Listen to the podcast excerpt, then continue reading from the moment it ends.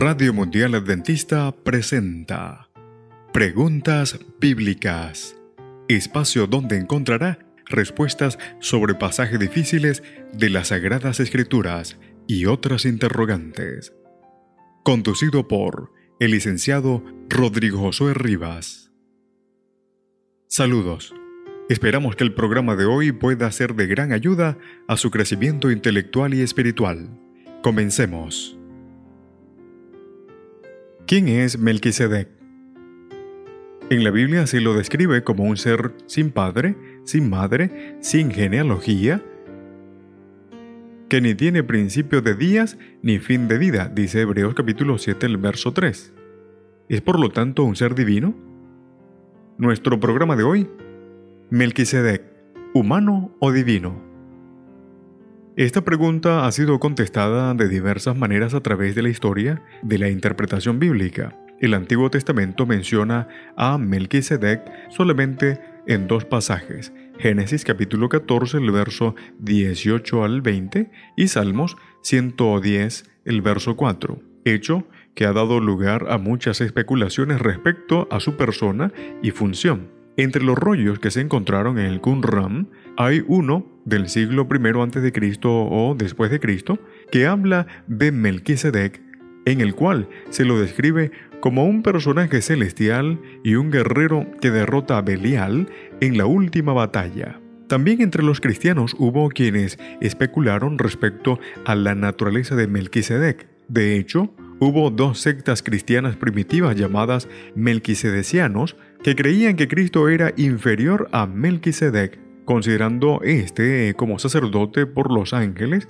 y otros seres celestiales. En los escritos judíos se lo identificó con Sem, uno de los hijos de Noé. En el libro de Hebreo, sin embargo, no encontramos tales afirmaciones. La función de Melquisedec en Hebreos capítulo 7. El apóstol se propone demostrar que el sacerdocio de Cristo supera al de Aarón. El sacerdocio de Melquisedec es importante dentro de la argumentación porque Cristo no provenía de la tribu de Leví y por lo tanto, según la ley, no podía oficiar como sacerdote.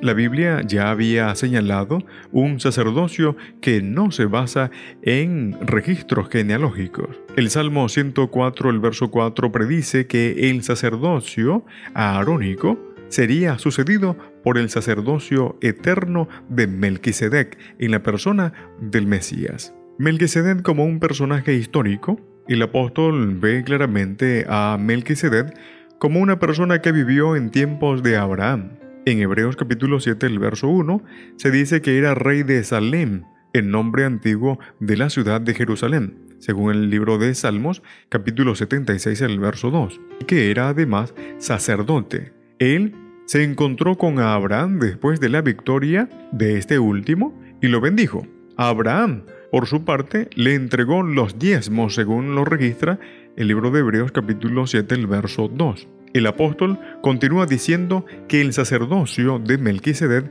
es superior al de Aarón, porque fue él quien bendijo a Abraham, siendo mayor el que bendice que el bendecido. Un ser divino, la frase sin padre y sin madre, era usada por los griegos para referirse a los dioses, sugiriendo de este modo que Melquisedec pudo haber sido un ser divino. Pero la frase también se empleaba para describir a los huérfanos, a los hijos ilegítimos o a las personas cuyo origen era desconocido. De manera que la frase en sí misma no prueba que Melquisedec era divino. En segundo lugar, lo más probable es que al añadir la expresión sin genealogía, el apóstol aclara que lo que él quiso decir con sin padre y sin madre es que no existen registros genealógicos de Melquisedec, pero de esta falta de información surge una conclusión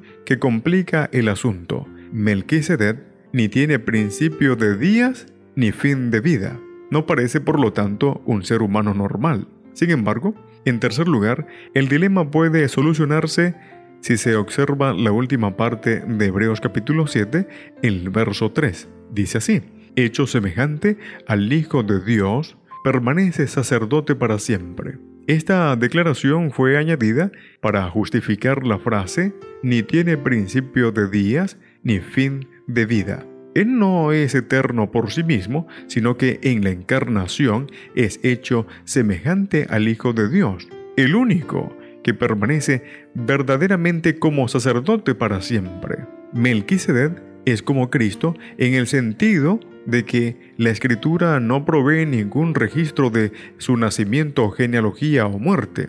El apóstol se vale de esa falta de información del relato bíblico para equiparar a Melquisedec con Cristo, quien sí es eterno. Por lo tanto, el sacerdote y rey de Salem llega a ser un símbolo del verdadero sacerdote, el Hijo de Dios, que es el originador de un sacerdocio eterno que no está determinado por registros genealógicos. El apóstol interpretó el sacerdocio de Melquisedec en términos del anuncio del sacerdocio eterno del Mesías que se registra en el libro de Salmos 110, el verso 4, y por el hecho de que la profecía mesiánica se cumplió en Cristo. Melquisedec era, entonces, una figura histórica de un evento anticipado, un reflejo del verdadero sumo sacerdote celestial, el Hijo de Dios.